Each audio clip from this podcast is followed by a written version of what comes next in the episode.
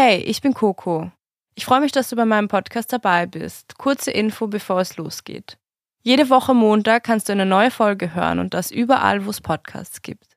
Bei Podimo gibt es alle Folgen als Video. Super spannend also, wenn du meine Gäste auch gerne mal sehen möchtest. Bei Podimo findest du außerdem noch viele andere Podcasts und über 20.000 Hörbücher kannst die App 30 Tage kostenlos testen. Den Link zum Angebot und weitere Infos findest du in den Show Notes. Folge mir und dem Podcast gerne auf Social Media at die Stimme der Huren Podcast. Viel Spaß beim Hören. Die Stimme der Huren. Ein Blick hinter die Kulissen des sogenannten Rotlichtmilieus. Wer sind wir wirklich? Hey Freunde, schön, dass ihr da seid und herzlich willkommen zur ersten Folge von Die Stimme der Huren. Ich bin Kokula Kuntra. Ich bezeichne mich gerne als philosophischen Sextraum in Gestalt einer jungen Frau, als Berliner Freudenmädchen, moderne Kurtisane oder feministische Hure.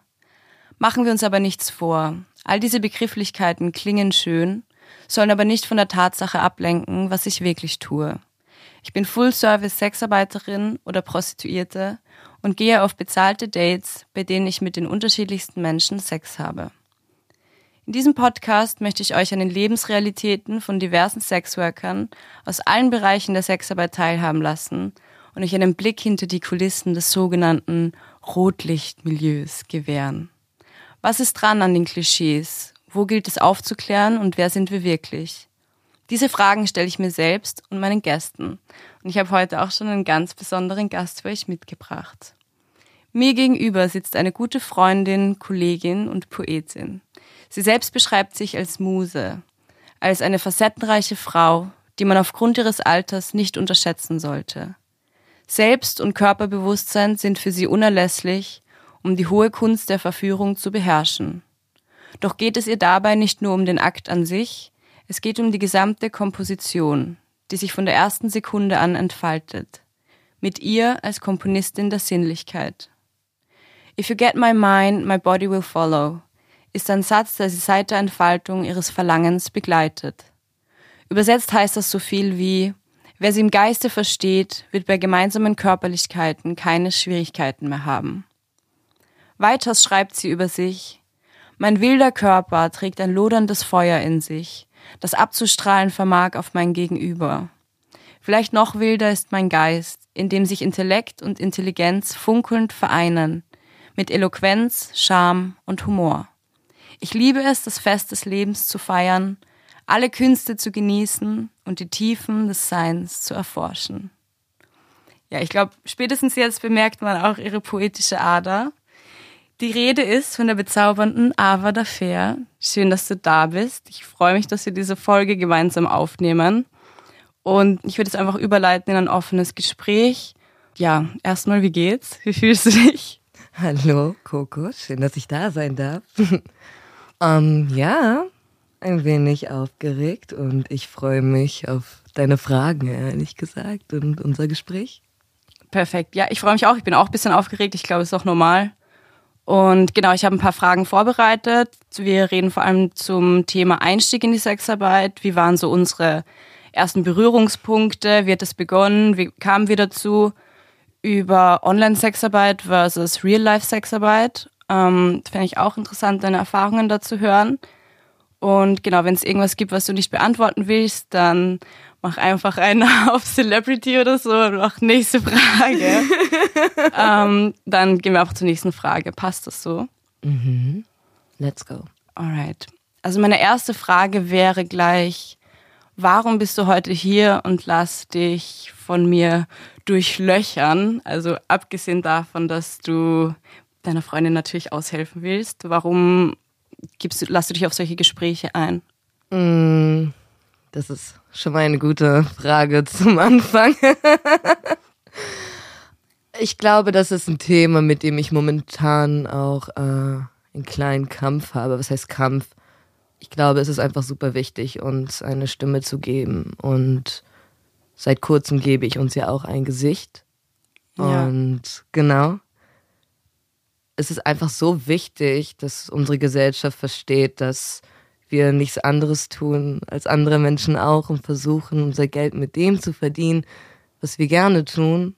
Und wer könnte das einem übel nehmen? Deswegen sitze ich hier und pack aus. Ja. Was meinst du damit mit ähm, heute hast du ein Gesicht im Vergleich zu davor? Nein, ich meinte, dass ich heute die Stimme gebe, zumindestens, aber auch seit kurzem mein Gesicht gebe. Ich habe mich halt lange versteckt, mhm. meine Identität nicht mit meinem Gesicht verbunden ähm, auf Arbeit. Und das habe ich einfach verändert, weil ich gemerkt habe, wie wichtig das ist, weil es ist nicht einfach, ähm, Sexarbeiterin zu sein. Und das liegt nicht an dem Job. Es liegt eher dar daran, wie die Gesellschaft damit umgeht oder wie ja. sie einen wahrnimmt. Ja. Aber am Ende sind wir doch auch nur ganz normale, in Anführungszeichen, Menschen. Was ist schon normal? Was ist schon normal, stimmt, ja. Ähm, ja, ist auf jeden Fall nicht einfach, da sein Gesicht zu zeigen, weil du einfach, du bist eine Projektionsfläche, ne? Und ja. die Leute haben entweder ein Problem damit oder eben nicht, aber die meisten haben ein Problem damit, deswegen sitzen wir, glaube ich, auch hier. Ja. und genau, aber voll gut, freut mich, wie gesagt, dass du da bist. Was waren so deine ersten Berührungspunkte mit Sexarbeit? Kannst du dich noch erinnern, so die ersten Male, wo das Thema war, dass man irgendwie über Prostitution gesprochen hat? War das irgendwie zu Hause oder so? Weißt du noch, wann du das zum ersten Mal mitbekommen hast? Auf jeden Fall nicht zu Hause. Ähm, ich habe ja, also mein Ursprung ist aus dem Mittleren Osten. Ja. Sprich, ich bin in einem sehr religiösen muslimischen Haushalt groß geworden. Mhm. Ich weiß nicht. Ehrlich gesagt, ich war schon immer sehr neugierig, was die Körper angeht. Vielleicht auch, weil er immer so verboten war. Ja. Ähm, und es heißt ja so ein wenig, äh, manche sagen ja, mein Körper ist ein Tempel. Ich sag immer, mein, äh, mein Körper ist ein Freizeitpark. Ja, ist ein bisschen spaßiger als ein Tempel. Ja, und ich kann ja die Karten vergeben, ne? Ich habe die Eintrittskarten. Ja, ähm, stimmt, das kommt auch dazu. Siehst du? Ähm, und ich habe einfach super viel immer entdeckt und habe auch früh meinen Körper erforscht und irgendwann, spätestens wenn man in die Schule kommt und etwas älter wird, man quatscht halt, irgendwo schnappt man mal ein Wort auf. Mhm. Vor allem, wenn es zu Hause kein Thema ist, dann ui, ist man, ui, ui, doppelt ja. so große Ohren. Ne? Oh ne? ja. Das ja. ist echt ähm, krass. Und dann wird man älter und ich habe auch sehr aktiv meine Sexualität entdeckt, als mhm. ich älter wurde und auch immer sehr genossen. Ja. Und irgendwann mal, ich weiß nicht mehr, ich glaube, ich war 18, 19, da habe mhm. ich so angefangen mit so Findom-Sachen, also Financial Domination. Mhm. Da geht es so, dass ich dann auf gewisse Plattformen unterwegs war und dann halt so Anzeigen geschaltet habe, dass äh, ich halt, man nennt die im Fachjargon Paypix, Zahlschweine. Mhm. Ich glaube, wir müssen ganz kurz die Zuhörenden abholen. Ähm, was genau ist dieses mhm. Financial Domination? Genau, es geht darum, dass man, dass die Herrschaften, der King geht es darum, dass die es mögen, die Kontrolle abzugeben. Halt in der Hinsicht mit dem Geld. Mhm. Und es macht sie so gesagt an, dass, also so war es bei meinen, also meinen Herren, mit denen ich verkehrt habe, es hat mhm. sie angemacht, dass sie wussten, dass ich ihr Geld nehme und ich damit tun lasse, was ich will, ohne wirklich was dazu dafür gemacht zu haben. Also mhm. es wurde nicht viel erwartet von mir. Ich habe es mir einfach genommen. Und es lief dann online ab oder genau, hat das da war alles online und manchmal mhm. habe ich auch so Cam-Sessions gemacht. So mhm, interessant. Matrix, so dominant. Ja. Kannst du dich noch erinnern an deine allererste Cam-Session, wo du quasi die erste Person so live vor dir gesehen hast? Ja. du lachst. Oh ja, ich erinnere mich noch, also so ein Schild, also ich erinnere mich gern zurück. Das war so ein Typ aus der Schweiz. Mhm. Und dann haben wir so über ein Programm, das heißt TeamViewer. Mhm. Da kannst du so über von deinem PC auf einen anderen PC Übergriff. Also Zugriff ah, so genau. mäßig. Also du hast so einen Videochat und kannst aber zugreifen auf den Desktop von einer anderen Person. Alright, okay. Genau. Um, ähm, so, das war meine erste Erfahrung, so richtige aktive. Es war auch eine sehr wilde Zeit. Das war so meine erste Erfahrung. Ja. Und dann hat man immer so wieder Kleinigkeiten halt gemacht, so ich glaube, das ist immer so, wie ich es wahrgenommen habe mit anderen Sexworker auch so immer so das kleine Anfang. Man trifft sich so mit Fußsklaven. Ja, ja, ja. Oder so, so Anpinkel-Dates. Ja. Obwohl, also ich glaube, ich kenne nicht so viele, die mit Anpinkel-Dates direkt ich schon, starten. Aber vielleicht liegt es auch daran, weil ich mehr in diesem halt auch BDSM-Bereich auch ja. unterwegs bin. Ja, spannend aber. Total. Und dann warst du ja eigentlich die erste Sexarbeiterin, mit der ich wirklich eine Beziehung aufgebaut habe, also eine richtige Freundschaft und ja. dann dachte ich mir so, fuck. Was lustig ist, weil wir haben uns eigentlich aus einem anderen, mehr oder weniger anderen Kontext kennengelernt, wegen einem Fotoshooting. Dazu will ich dich auf jeden Fall auch gleich noch was fragen, Gerne. weil du machst ja viel so Aktfotografie. Mhm.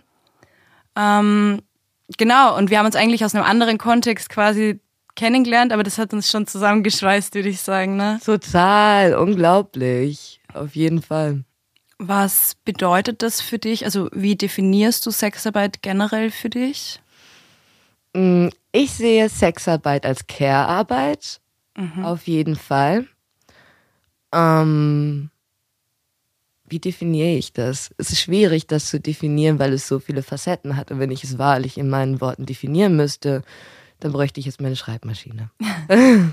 welche, ich kann es auch anders fragen, welche Bereiche gehören für dich dazu? Also manchmal streiten sich ja die Geister, ist jetzt irgendwie Strippen, Sexarbeit oder so. Was, mm. was fällt da für dich alles rein in dem Bereich? Oh, das ist wirklich eine sehr schwierige Frage. Mhm. Mm, für mich ist es Sexarbeit, ohne andere diskreditieren zu wollen, bitte. ist es, wenn man aktiv in den Kontakt mit einem Menschen geht Mhm. Also ob es Strippen ist, ob es Escort ist, sind es ähm, Dominas, Dominos. Ähm, ja. Ich meine, Camgirls dann eigentlich ja auch, ne? Die gehen ja, ja. auch eigentlich in den Kontakt. Ist es Leuten. auch für mich, genau. Ich finde es ganz interessant. Ich habe mir auch viele Gedanken darüber gemacht, so wo beginnt die Sexarbeit und wo hört es auf, weil zum Beispiel ist jetzt irgendwie eine Sexualtherapie, gehört es irgendwie da rein und vom Gefühl her war das für mich immer nein ich für mich definiere das so, dass das alles, was ja mit Sexualität zu tun hat, mhm. beruflich, fällt für mich damit rein, aber was jetzt nicht um Aufklärung geht, also jetzt zum Beispiel oder um so diese rationale Seite, sage ich mal, sondern für mich ist es halt etwas, was speziell schon auf Lust und ähm, Spaß und einfach so ja sich sexuell ausleben, also alles, mhm. was mehr so von der Lustseite kommt, als jetzt von dieser Aufklärerseite beziehungsweise ebenso therapeutischen Seite fällt für mich da irgendwie mit rein. Und ähm, passend jetzt eh auch noch zu dem Thema, was ist zum Beispiel mit der Aktfotografie? Ist das für dich ein Teil davon? Welche Bedeutung hat das für dich? Mm. Und was machst du da genau? Also die Aktfotografie hat nicht direkt mit der Sexarbeit was für mich zu tun. Die Aktfotografie ist für mich eine Möglichkeit, mich auszudrücken. Und zwar, ich finde, es gibt einen wunderschönen Begriff aus, auch aus dem Psychologischen, auch als wie im Spirituellen benutzt, dieses Embodiment. Mhm. Was heißt das? Also, genau? dass man etwas verkörpert mhm. halt auch. Und für mich ist es ein unglaublich interessantes Mittel, Verletzlichkeit, also diese Nacktheit einfach ein, versuchen, das Bild auf Nacktheit zu verändern, teilweise von dem Betrachter. Mhm. Und sie mit anderen Emotionen zu konfrontieren, die sie vielleicht nicht erwarten würden. Klar sind viele auch sehr sexuell, aber trotzdem bekomme ich immer wieder die Resonanz, dass trotz der Sexualität die Ästhetik im Vordergrund beispielsweise steht. Es mhm. ist wie Schauspiel. Aber natürlich spielt es auch viel mit meiner Sexarbeit ein. Ähm, weil ich gerne, ich schlüpfe gerne in Rollen. Damit meine ich nicht, dass ich mich als Person verändere, aber auf ästhetischem Grund, auf der ästhetischen Grundlage. Mhm. Ich meine, es hat ja auch jeder Mensch verschiedene Facetten. Genau. Mhm. Und ich genieße das sehr, etwas anderes zu verkörpern, zumindest optisch. Mhm. Es hilft mir, mit mir selber zu connecten, es lädt mich auf. Und ich merke, diese Passion spielt einfach sehr in meine Sexarbeit ein. Es ist lustig, weil ich kenne dich ja auch voll gut und ich, also du bist richtig ein Shapeshifter für mich. Also es gibt echt Tage, Fotos, die du mir zeigst, wo ich so bin, so, ey, das bist doch nicht du, du siehst so anders aus oder halt auch von den Outfits und sowas. Spin also, the wheel, bitch, choose yeah. Voll. Das ist total cool mit der Sexarbeit. Manchmal, ich, ich würde mich freuen, wenn mehr Klienten auch so ihre Wünsche äußern würden bezüglich der Optik oder sowas, wenn ein bisschen Mhm. mehr, also nicht, dass ich mich beschweren würde, aber ich würde mich voll freuen, wenn jemand mal kommen würde, der so richtig, weißt, sagt, ich will das, das, das und das, weil ich Ja. genieße das voll, wenn ich so generell dieses für Date fertig machen, das zelebriere ich richtig. Ich habe eine Playlist, ich habe alles. Also da hast du richtig so eine kleine Routine Ich liebe es, weil ich Mhm. liebe, was ich tue. So, also und wenn mir dann jemand sagen würde, zieh das, das und das, ich will sowas oder jenes und du kennst meinen Kleiderschrank, ähm, einfach dieses mich wie so eine kleine Doll. Hat dann auch schon ein bisschen so was von einem Rollenspiel auch so, ne? Also Ja. vielleicht nicht so extrem, aber hat was in die Richtung, finde ich. Es macht Spaß. Ja. Ja. Wie reagieren Leute darauf? Also jetzt, als du zum Beispiel als Sexworker noch nicht geoutet warst und das noch so eher privat war, hattest du ja schon die Aktfotografie und das war ja auch alles irgendwie öffentlich. Wie haben Leute darauf reagiert? Abgesehen davon, dass ich meinen dritten Instagram-Account habe. Jens? ja. Ähm, ja, also ich glaube, es war ganz gut, dass ich das vorher gemacht habe, weil mich das auch ein bisschen, glaube ich, in meiner generellen Art und Weise, wie ich auch mit meinem Körper umgehe, ziemlich abgehärtet habe. Weil die Menschen, weißt du, du kannst eigentlich, ich habe es doch gestern Abend auch so schön gesagt, ob ich Aktmodel bin, ob ich Professorin bin, ob ich Lehrerin bin oder ob ich Sexarbeiterin bin. Sie finden immer was zu meckern. ja. Voll. Und that's the point. Und ich habe sehr, sehr viel böse Nachrichten bekommen. Auch gerade, wenn mein Körper vielleicht auch nicht dem Schönheitsstandard entspricht. Gerade so mit meiner sehr offenen Körperbehaarung und alles. Mhm. Ähm, aber man lernt darüber, also darüber zu stehen, weil am Ende, okay, sie sagen etwas, aber was hat wirklich einen Einfluss auf mich? Das entscheide immer noch ich. Ja. Voll. Also es war auch so ein bisschen so eine Abhärtekur, ne? kann ich mir vorstellen. Bei mir war das auch ähnlich. Also ich kann mich noch so genau erinnern, ich kam halt frisch nach Berlin und alles war so neu und ich war das erste Mal im Kit Kat Club und irgendwie Sex-Positive-Partys und ich komme zwar selbst auch aus eigentlich der zweitgrößten Stadt in Österreich, aber das ist halt, wir haben nichts auch nur ansatzweise in die Richtung. Vielleicht so im Privaten, aber auf keinen Fall öffentlich. Und dann bin ich halt im Zu durch Zufall war ich so im Kontakt mit einem Fotografen und der hat mich dann auf so ein, der hat mich halt gefragt, ob ich Interesse habe an einem Aktshooting. Und ich hatte davor, also ich glaube, die meisten machen irgendwie mal so für sich zu Hause mal irgendwelche sexy Spiegel-Selfies und keine Ahnung so. Also das hatte ich schon gemacht und sowas, aber dass ich wirklich vor einer anderen Person und vor einer anderen Person, dessen Kamera noch dazu nicht ausgezogen hatte, war halt komplett neu für mich. Ich kann mich noch so genau erinnern. Ich hatte auch eine Freundin mitgenommen und so. Und das war für mich schon irgendwie prägend, so, weil ich mir dachte, so, wow, ich fühle mich irgendwie gar nicht so wie das, was ich dachte. Ich dachte, ich fühle mich dann irgendwie beschämt oder keine Ahnung was. Ich habe mich voll frei gefühlt und war voll so, wow, weißt du, so, kann ich mich ausziehen. So. Ähm, wann war, also wann hattest du so dein erstes Shooting? Das war, also ich bin so Ende 2019 nach Berlin gekommen und das war dann relativ bald da. Und es ist lustig, weil dieses Shooting wurde dann auch in einem Magazin veröffentlicht. Also es war mein Ach, erstes Nacktshooting das kam dann gleich auch so Krass, krass. public. krass. Und hat ein bisschen Spaß gemacht, die Leute aus der Heimat damit zu schocken, muss ich schon zugeben. ähm, Großartig. aber ja, ich finde es eben auch interessant aus eigener Erfahrung, dass der Unterschied war dann nicht mehr wirklich zu sehen zwischen, okay, du machst Nacktfotos und du machst Sexarbeit. Also die Leute schmeißen das sowieso ein bisschen in einen Topf. Mm. Und ich denke mir auch, das ist eben das, was wir gestern geredet haben mit der Professorin. Dann wird sich darüber aufgeregt, dass sie einen Ausschnitt tragt oder in ihrer Freizeit so und so rumläuft. Du findest immer was, vor allem bei Frauen. Und genau.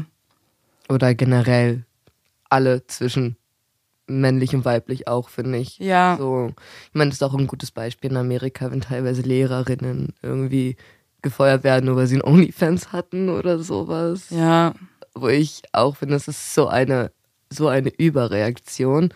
wir befinden uns gerade in solch, also in meiner Wahrnehmung, in so einer nächsten Phase von sexueller Revolution. Mhm. Und ich habe das Gefühl, dass so viel Angst und so von Loslassen dabei ist. Mhm. Aber das entwickelt sich weiter und so rasant und die Aufklärung ist anders. Ja. So, deswegen finde ich so eine Reaktion teilweise Ja. überreagiert. Ne? Vor allem, was setzt das, also was steckt da dahinter, denke ich mir, weil ich meine, dass ja die Intelligenz oder die Lehrfunktion von der Person nicht damit zusammenhängt, ob die jetzt irgendwie privat oder beruflich nebenher irgendwie Nacktfotos oder Pornos von sich verkauft. Ich meine, das ist ja null im Bezug zueinander. Und ich finde es immer so interessant, wenn man dann so Fragen, die man so im Sexarbeitskontext bekommt oder so Annahmen, wenn man die in einen anderen Kontext setzt, angenommen, diese Person würde jetzt, keine Ahnung, nebenher irgendein richtig, keine Ahnung, Science-Fiction-Stories schreiben oder so. Und dann würde doch auch niemand sagen, dass das irgendwas damit zu tun ist, selbst wenn das, keine Ahnung, voll die schlechten Geschichten wären. Ist jetzt nicht das perfekte Beispiel, aber ich glaube, man weiß, was ich meine. So. Ähm, das ist wirklich so diese Angst vor der ja, sexuellen Person, vor allem irgendwie Flinterpersonen und ja, ich, ich finde das richtig interessant. Und du sagst sexuelle Revolution, ich sehe das auch. Und trotzdem finde ich es dann immer wieder erschreckend, dass ähm, was jetzt Aufklärung angeht, also ich meine, unsere Elterngeneration war ja noch mal noch verklemmter, sage ich jetzt mal. Aber also bei mir zu Hause kein Wort, nicht mal benutzt Kondome ist je gefallen. Also wirklich kein Sterbenswörtchen wurde darüber verloren. Die Eltern haben sich darauf verlassen, dass das in der Schule passiert. Alles, was in der Schule passiert ist, ich kann mich noch so genau erinnern, Oh Gott, da konnten wir dann anonym Fragen auf einen Zettel schreiben. Und ich war so unaufgeklärt, ich habe dann gefragt, so liegt der Mann, also erstens mal bin ich von nur Heterosex ausgegangen und zweitens habe ich dann gefragt, liegt der Mann oben oder die Frau oben? Und ich weiß, dass diese Frage nie beantwortet wurde. Also es wurden nur so diese klinischen Sachen beantwortet, dieses ja, so zieht man, ne? genau, und Penis in Vagina und ich weiß genau, wie der Befruchtungsvorgang funktioniert. Aber das Thema Lust ist, glaube ich, kein einziges Mal gefallen und auch die Klitoris wurde absolut nicht, also nicht mal anatomisch korrekt uns beigebracht. Ich wünsche, die anderen können gerade sehen, wie ich mir auf die Lippe beißen muss. Woran denkst du? Nein, weil einfach, ja, weil es einfach nur lächerlich ist. Ja. Also diese Aufklärungsarbeit in unserem System. Ja, ist verrückt, ne? Und dann, wohin gehen die meisten Leute? Das ist dann halt ähm, Richtung Pornografie. Und da finde ich es dann halt auch so interessant, dass es dann Menschen gibt, die. Schwieriges Thema. Pornografie, finde ich. Ja, was, Ja. wie, inwiefern schwierig meinst du? Naja, schon teilweise. Also es kommt natürlich drauf an, welches, welchen Content man konsumiert, ne? Und gewisser Content ist einfach so hardcore in meinen Augen misogyn und super problematisch, wie Flinter-Personen dargestellt werden. Kannst du da ein Beispiel nennen, was du da zum Beispiel meinst? Um, so super, wo es wirklich nur so dieser Fokus, diese, man sieht, dass diese Person, also diese Frau dort liegt und man sieht nur ihr Gesicht und sie wird komplett degradierend irgendwie behandelt in so einer, was heißt degradieren? Mit Konsens ist ja alles schön und gut, aber ich finde es problematisch, wenn man so einen Kreis an Männer um sie herum hat und sie dann irgendwie eine Bukake-Party machen und man sieht nur ihr Gesicht, weißt du, und von den anderen halt nur Ablende. Sowas in die Richtung. Und von sowas gibt es so viel. Ja, Und deswegen, es gibt natürlich Gott sei Dank viel mehr feministischen Porn-Content und auch so Audio und alles Mögliche, aber dass es das immer noch gibt, finde ich irgendwie. Aber nun ja, ich kann leider nicht die Welt retten. Ja, ich finde es voll interessant, dass wir darüber gerade reden, weil da ich zum Beispiel habe da eine andere Meinung dazu. Ähm, ich finde, also ich verstehe schon, woher dieser Gedanke kommt. Auf der anderen Seite denke ich mir, das ist im, also im, erstens ist es abgesprochen, was da passiert. Und ähm, zweitens, also ich konsumiere auch solche Pornografie. Ne? Ich konsumiere selbst nicht nur feministische Pornografie und vor allem, was auch wichtig ist, ähm, bei feministischer Pornografie. Das heißt jetzt nicht, dass es irgendwie langweilige Pornos sind. Es gibt ja auch Hardcore-Pornos, ähm, die einfach feministisch produziert wurden, wo genauso solche Bukake, Gangbang-Partys, was auch immer sind. Ähm, und ich sehe schon, was du meinst, aber ich denke, da gibt's einfach mehr Content, den es noch geben sollte und nicht unbedingt Mhm. mehr Content, dass man den anderen streichen sollte. Also ich finde, man sollte einfach mehr von dem machen, worauf man selbst Bock hat, das zu Mhm. sehen und vielleicht auch mehr dann aus einer Perspektive von einer Frau oder sowas das zu sehen. Aber an sich finde ich das dann immer wieder erschreckend, wie die Leute halt so sind, so ja, ähm, ich habe das selbst früher, ich hatte auch diese Meinung, so ja, wenn man das irgendwie dann so sieht und dann lernt man ja voll falschen Sex. Nee, wir sind einfach nur so schrecklich sch- schlecht aufgeklärt, dass wir dann denken, dass Pornografie die Wahrheit und so eine naturalistische Darstellung von Sex ist, was ja, ich sag dann immer als Beispiel so, ja, aber wenn du jetzt irgendwie einen Actionfilm siehst und oder so einen Autofilm, wo die Leute voll crazy rumfahren, sagt ja auch niemand so, oh nein, die arme Jugend, so, jetzt fahrt jeder so Auto, so, nee, du weißt, es ist ein Film.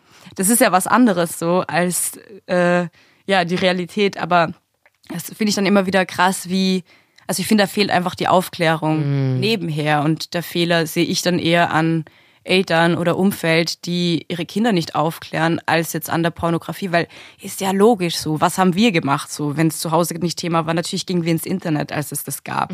Ja. Ähm, genau, ich würde jetzt mal nochmal zur nächsten Frage zurück. Wir schweifen gleich Ja. ganz gerne ab. Welche, wei- kannst du dich noch erinnern an so Vorurteile gegenüber Sexarbeit ähm, und vor allem auch Leuten, die Sexarbeit gemacht haben? Was so deine Main-Vorurteile waren, die du früher hattest? Erinnerst du dich noch? Oh mein Gott, ich war ja früher unglaublich misogyn. Aufgrund ähm, auch dieser Erziehung, die ich hatte. Und oh Gott, oh Gott, oh Gott. Kannst du dir über vorstellen, so ich, ganz, ganz, ganz fromm, jeden Sonntag brav zur Religionsstunde gegangen? Wenn ich dich nicht kenne, also wenn ich deine Geschichte nicht kennen würde, würde ich dir das auch nicht glauben. Das sage ich dir ehrlich. Ähm, Ja. Es gab so viele. Also es ist unglaublich für mich. Also mir wurde halt einfach beigebracht, generell Frauen, die mit vielen Männern schlafen oder überhaupt vor der Ehe, sind alle Schlampen. Und das Lustige ist, gab es dafür eine Begründung? Was ist dann, wenn man Mir eine macht man einfach nicht. Das war einfach so, dass Es oh, geht auch einfach um den Stolz und die Ehre. Ne? Ähm, deswegen kann ich das gar nicht aufzählen, weil das ist so ein Brainwashing gewesen, also bei mir. Und das alles so dekonstruieren war wow. harte Arbeit. Ja, mittlerweile, ähm, ja, ich meine, früher habe ich das als Beleidigung benutzt, aber ich bin eine Schlampe. Ja, jetzt sind wir stolz, die Schlampe ist doch Ja, gut. jetzt bin ich stolz darüber. Ja, ich kann mich noch ganz genau erinnern. Bei mir war das so, also Prostitution wurde jetzt nie besprochen jetzt als legitime Arbeit, sondern es fiel dann in so einem Kontext, also ich bin auch relativ christlich erzogen worden und dann war das immer so ein, also meine Mom hat dann immer gesagt, ja, im allerschlimmsten Notfall, wenn alle Stricke reißen, dann würde sie sich auch für ihre Familie prostituieren. Und es war aber immer so ein, um zu betonen, nicht, dass sie sich das Gott, vorstellen das ist voll könnte. dramatisch an, als ob das was voll Schlimmes wäre. Genau, und das ist halt natürlich das, was dahinter steckte, aber so quasi so, ihr seid mir so viel wert, wollte sie damit ausdrücken, dass ich sogar diese, diesen Beruf quasi machen würde, wenn es jetzt ums Überleben geht. Und was sie auch immer gesagt hat, ähm, oder was ich auch zu Hause dann oft gehört hat, ist, Jesus hat den Mörder sowie den Vergewaltiger und die Prostituierte alle gleich geliebt. Und das hat mich, das habe ich damals habe ich das nicht gecheckt, aber irgendwann habe ich so zurückgedacht, war mir so, Alter, da wird einfach Mörder, Vergewaltiger ähm, mit einer Prostituierten gleichgestellt. Also was ist das überhaupt? Oi, das ist wirklich hart. Ja, und ich erinnere mich dann auch noch an den allerersten echten Kunden, den ich getroffen habe. Also das war, ich habe eben auch mit so Online-Sexarbeit begonnen und hatte dann so Sexchat online gemacht, so ein bisschen Camgirl habe ich auch gemacht, hat Fotos verkauft. Und das große Ding bei mir waren aber eben so Unterhosen und äh, Socken, so getragene zu verkaufen. Oh ja, das habe ich auch mal gemacht. Und wie hat das bei dir funktioniert? Weil bei mir, das hat gar nicht gut, ist gar nicht gut gelaufen. Ja, also da hättest du halterlose Nylonstrümpfe verkaufen sollen. Ja, ich war da noch nicht so im Fetisch-Dings. Das wäre vielleicht der Tipp gewesen. Das ist der äh, Connoisseur-Tipp. Ja, Ähm, interessant. Ja, ich komme vielleicht mal wieder drauf zurück, so, wenn ich wieder ja, ich weiß nicht, ob das mehr so funktioniert. Also früher ging das alles ja ganz großartig, Ja. aber ich glaube, die Zeiten sind tot. Es ist Also, sehr ich so überlaufen. höre, ja, ja. Ne? Aber ich habe es noch zum richtigen Zeitpunkt gemacht. Ich glaube, Ja. ich habe so das Ende noch mitgenommen. Ja. Ich glaube, das ist auch bei dem Financial Domination, was du am Anfang erzählt hast. Ich glaube, da gab es mal irgendwelche so Weiß-Dokus. oder Es gab auf jeden Fall einige Dokus darüber. Und dann wurde so die, die unschuldigen, unter Anführungszeichen, Bereiche der Sexarbeit gezeigt. Also eben so Unterhosen verkaufen und eben dieses Financial Was heißt denn Domination. unschuldig? Das erinnert mich wieder voll an diesen Madonna-Hurenkomplex. Entschuldige bitte, die ist gut und böse. Also das 100 Prozent. Das ist genau dieses, es ist okay, wenn, also auch im Escort wird es ja oft irgendwie, aber gehst, also werde ich dann gefragt, aber gehst du dann nur mit den Leuten auch essen? Und das wäre für die Leute dann immer okay. Aber sobald es dann eben körperlich und sehr sexuell wird, dann ist es quasi wieder, deswegen meinte ich auch unter Anführungszeichen unschuldig, dann wird es wieder verteufelt. vor allem auch immer diese, was mir aufgefallen ist, wie erschrocken die sind, wenn ich sage, ja, ich, ich mag meinen Job. Ja, So, und ich mag auch die Kunden, die ich hatte, so. Und die Ja. so, was? Ich so, ja, ja. unglaublich, ne? Genau, das ist dann immer so interessant, wenn es dann nicht die Leute in der Sexarbeit sind, dann sind es ganz oft die unsere Kunden und Kundinnen, die dann halt so, wo dann gedacht wird, das sind irgendwie schreckliche Leute. Total.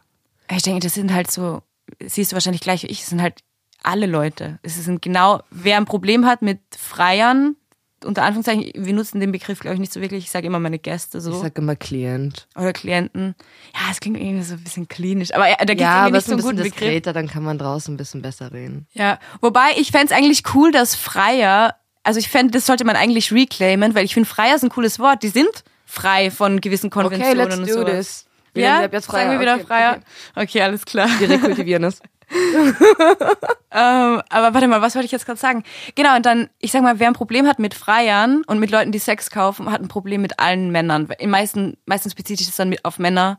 Und ich sehe darin einfach, wenn du darin ein Problem siehst, dann hast du ein Problem mit allen Männern, weil das sind genau der Durchschnittsmann, der Durchschnittslehrer, der Durchschnittsvater, der Durchschnittsbruder und langsam auch so ein paar Frauen, aber ich glaube, wie ist, wie ist es bei dir? Hast du, hattest du schon mal eine weibliche, also eine Kundin? Oh, leider nicht. Ich hatte fast mal ein Date gehabt mit einem Pärchen und ich war Ja. super aufgeregt und dann Ja. wollte ich denen so schreiben.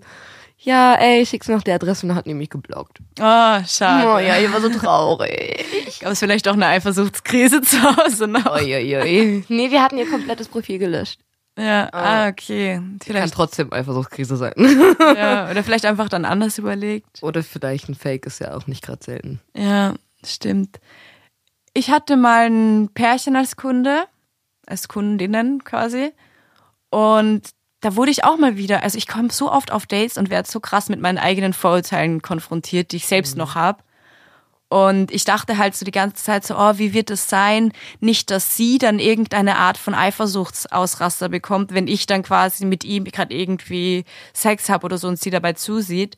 Im Endeffekt, das war das genaue Gegenteil, sie jetzt richtig geliebt, so das zu sehen und umgekehrt genauso. Dann war ich so, äh, ist mal wieder so ein Vorurteil einfach, was man so in sich hatte. Voll. Das ist krass. Mm. Und eben den ersten Kunden, den ich dann beim Unterwäsche kaufen, das war wirklich der aller, aller, allererste Kunde, den ich je getroffen hatte. Und ich dachte halt, wie gesagt, diese Vorteile, ich dachte halt, das wird jetzt irgendein ekliger, also es ist auch alles total gemein eigentlich das zu sagen, aber ich dachte, das ist irgendein ekliger, alter Typ, der irgendwie im Leben verschissen hat, so mäßig, und jetzt irgendwie da im Internet irgendwelche gammligen Fetische. Wirklich so habe ich indirekt darüber gedacht. Ja. Und dann steht mir halt so ein richtig unscheinbar, beziehungsweise einfach extrem normal aussehender, so 30-Jähriger, vielleicht ein bisschen jünger, komplett Durchschnittsstudent steht mir da und ist so ein bisschen so schüchtern, so, hallo. Oh ja. Und ich halt auch so, hallo. Dann habe ich ihm meinen Kuvert übergeben mit meiner eingepackten Unterhose. Und der hat sich richtig gefreut, hat mir dann noch eine nette Nachricht geschrieben und ich war erstmal so, wow, okay, Oh, das, ist voll ganz süß. anders als Oh gedacht. mein Gott, mein ja, Herz. Oh. Oh. das war wirklich nee. auch süß. Ja, aber das, ich, diesen, ich weiß nicht, auch meine Kunden generell sind auch immer sehr dankbar. Ich, ich liebe, also, meine Freier, so. Ja, meine genau. Freier. meine Freier sind auch immer sehr dankbar und ich weiß nicht, also klar bin ich nach der Arbeit immer ziemlich, pff, weil ich auch sehr, sehr viel energetisch und auch mir Mühe gebe, mein Gegenüber irgendwie den Raum auch zu geben, verletzlich sein zu dürfen und jeder Emotion den Raum zu geben. Und auch wenn ich danach sehr fertig bin, mein Herz ist irgendwie auch immer so voll mit Liebe und sie behandeln mich, also das ist, Ja. also so komplett das Gegenteil, wie man sich eigentlich vorgestellt hat. Ja. Also für mich zumindest. Voll, ich finde das auch voll interessant und das heißt dann ganz oft, werde ich dann gefragt, so ja, aber wie ist es dann in deinem privaten Dating und vermisst du nicht diese Intimität? Und es wird immer davon ausgegangen, dass quasi in dem Moment Geld im Spiel ist, dann Intimität nicht möglich ist. Wo ich mir denke so, ey Leute, also teilweise erlebe ich mit meinen Kunden sehr viel intimere Momente als privat in meinem Datingleben. Gott. Weißt du, ich meine? Ich äußere mich dazu nicht. Also ich glaube, das ist eines der Klischees, das von meiner Seite kann ich zustimmen, dass Sexarbeiter ganz oft irgendwie so eine Therapiefunktion haben oder so eine, jetzt lasse ich mal alle Geheimnisse raus und bin irgendwie in einem geschützten Rahmen. Oh my, ja, weil ich nehme das mit mir ins Grab. Ich meine, wir bequatschen das vielleicht dann unter Kolleginnen oder sowas, aber es ist halt auch alles anonym so, ne? Ich glaube, die wissen auch, dass die da sicher damit sind. Ja, voll. Also ich denke, das ist eh so ein Ding. Namen und so, like Diskretion. Geheim, ja. Regel Nummer eins. Wir sind. Agenten. Genau. Siehst du für dich einen Unterschied zwischen Escort und Prostitution oder Nein. siehst du das? Also Also ich frage jetzt so scheinbar. Nee, total, also voll legitime so. Frage, weil wir erst, äh, ich immer wieder damit konfrontiert werde, dass manche dann sagen, ah, du, du bist Escort, also gehst du nur essen, weil viele das auch machen. Ja, ne? Ja, aber ich denke mir, nee, das, was meinst, du meinst, ist Escort ohne sexuelle Leistungen. Was sehr selten ist. Ja, also ich, ich kenne niemanden, ehrlich gesagt. Ich hatte zwei Dates in meinem Leben, wo ich rein Ich eins. Ja. Und ich habe mich so gefreut. Also ich war richtig aufregend. Ich dachte mir so, ey, was, welches Gespräch ist jetzt dieses Geld wert? So, weißt du, Ich hatte meine? großartiges Abendessen mit Ja. einem unglaublich gut aussehenden Mann. Okay. Ja, total. Der 15 zu Minuten zu spät kam. Ich hatte schmerzhafte Schuhe an Oh. und stand dort. Es war kalt, aber super Gentleman. Zwei Stunden tolle Zeit verbracht miteinander. Ja. Äh, mich ein bisschen frustriert, dass wir nur essen waren. Ich kann es voll verstehen. ich kann es voll verstehen. ähm, also ja, also ich mache da gar keinen Unterschied, ehrlich gesagt. So Prostitution ist für mich so, ich weiß nicht. Ich benutze das Wort sehr, sehr ungern, weil es auch sehr oft mit diesem missverständlichen Wort Zwangsprostitution benutzt wird, ähm, was eigentlich ganz einfach das ist, was es ist.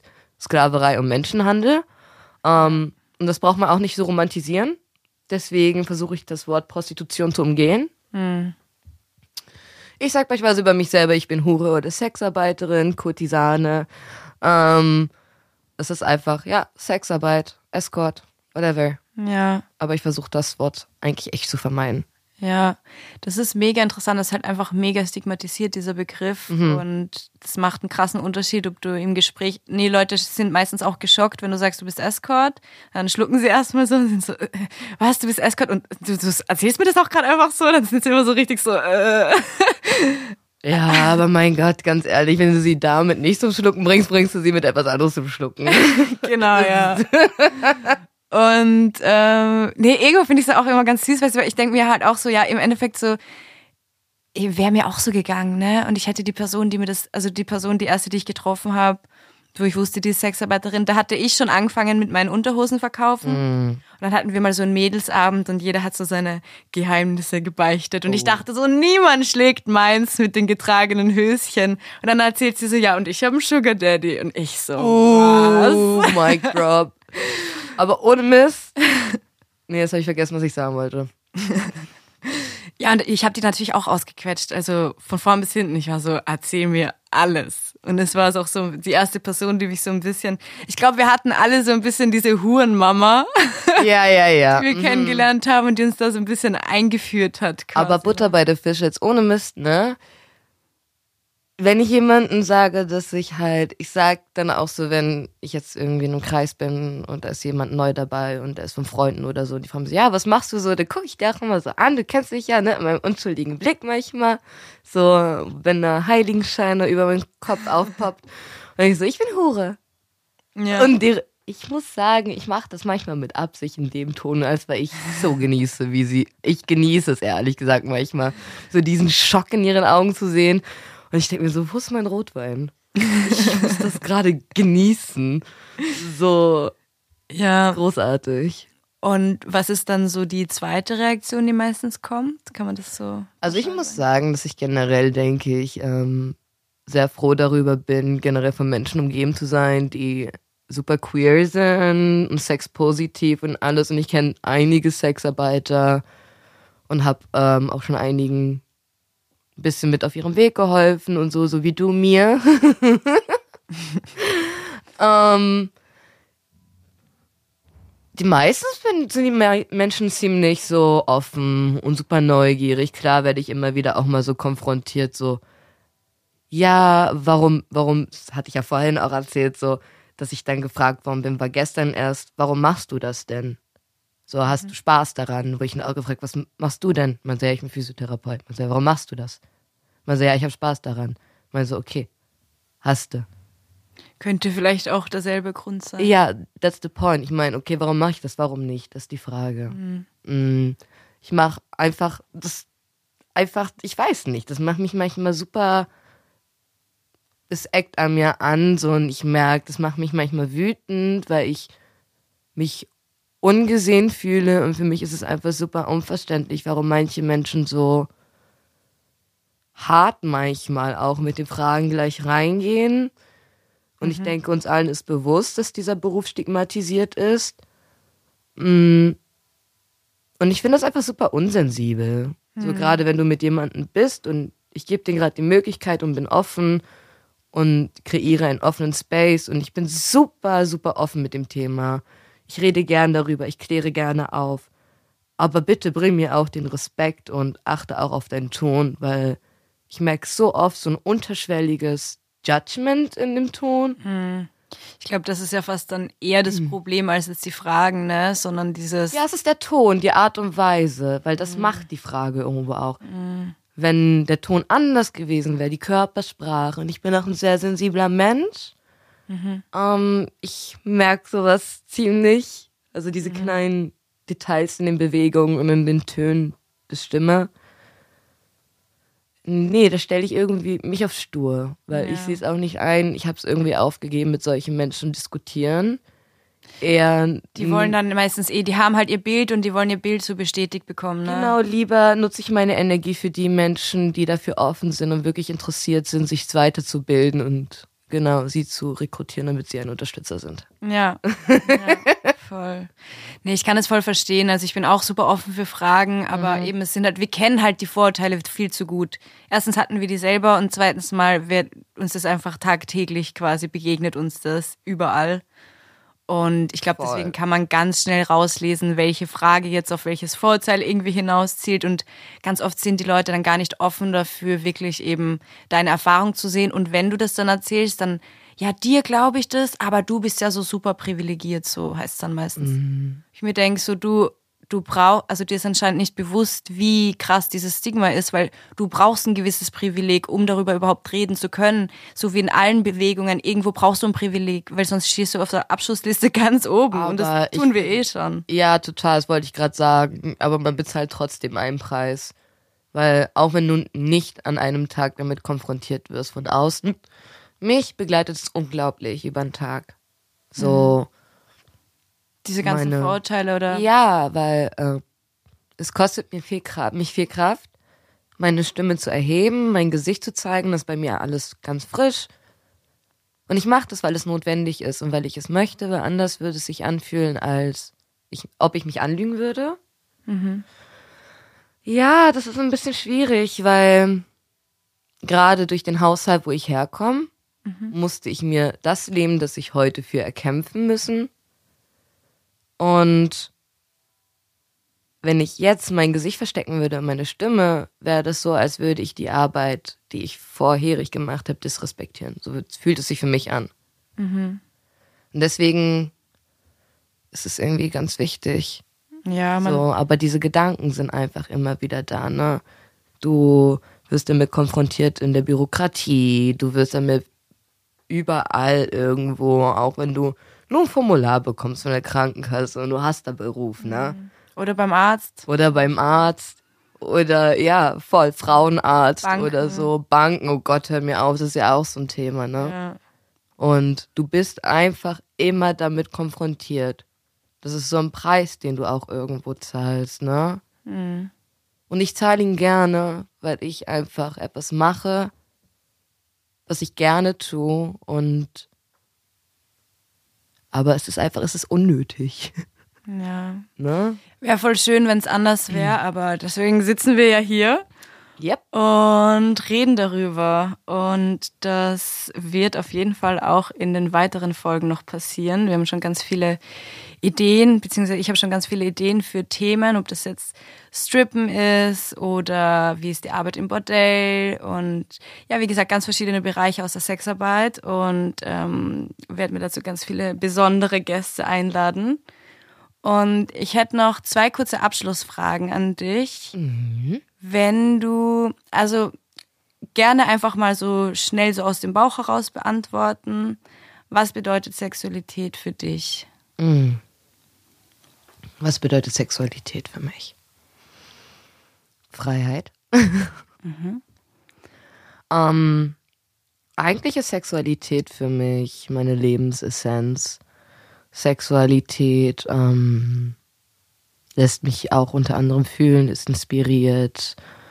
Es ist für mich auch sehr heilig, es ist heilend, es ist nährend, es ist unglaublich viel, viel mehr als nur ein physischer und psychologischer Akt. Ähm, aber ich glaube, das spricht auch ganz viel mein Poetenherz. Ich merk's ja. I mean, du kennst mich. ja. Und äh, wenn du eine Sache in Bezug auf die Sexarbeit ändern könntest und du weißt, es ist von heute auf morgen geändert, welche wäre das? Oh Gott, ich glaube, es wäre ein großer Schritt, wenn man auf jeden Fall mehr Geld in die Förderung, also Unterstützung vom Staat investieren würde. So gerade was Versicherung angeht, ähm, Beratungsstellen, generell Fonds für Projekte mehr, sowas in die Richtung. Das okay, cool. Also so staatliche. Ja, ich glaube, wenn man das ändern würde, könnte man mit dem anderen direkt weiterarbeiten durch diese Unterstützung. Okay. Ja, mega. Voll gute Antworten. Danke, dass du da warst. Ich war voll schön, mit dir gemeinsam die Folge aufzunehmen. Ja, danke, dass ich da sein durfte. Und ja, bis dann. Stay sexy. Stay not.